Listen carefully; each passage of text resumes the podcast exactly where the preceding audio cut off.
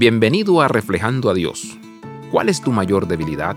Es una pregunta que a los empleadores les gusta hacer a los solicitantes de empleo y una pregunta difícil de responder. No nos gusta admitir nuestras debilidades, especialmente a las personas que estamos tratando de impresionar como un posible empleador. Pablo conocía sus propias debilidades y le preocupaba que obstaculizaran su capacidad de esparcir el reino, no importa cuánto lo pidiera. Dios no eliminó sus debilidades, en cambio Dios trabajó a través de Pablo y sus debilidades para promover el Evangelio. La gracia de Dios estaba en acción en todas las áreas de su vida, incluso en sus debilidades. Es posible que no veamos nada bueno en nuestras debilidades y deseamos, como lo hizo Pablo, que nos las quiten. Sin embargo, a menudo es a través y en medio de nuestras debilidades en donde Dios es más capaz de trabajar.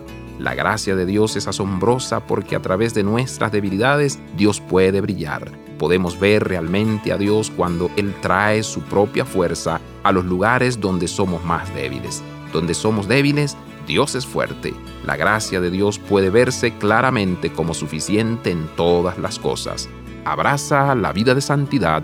Visita reflejandoadios.com.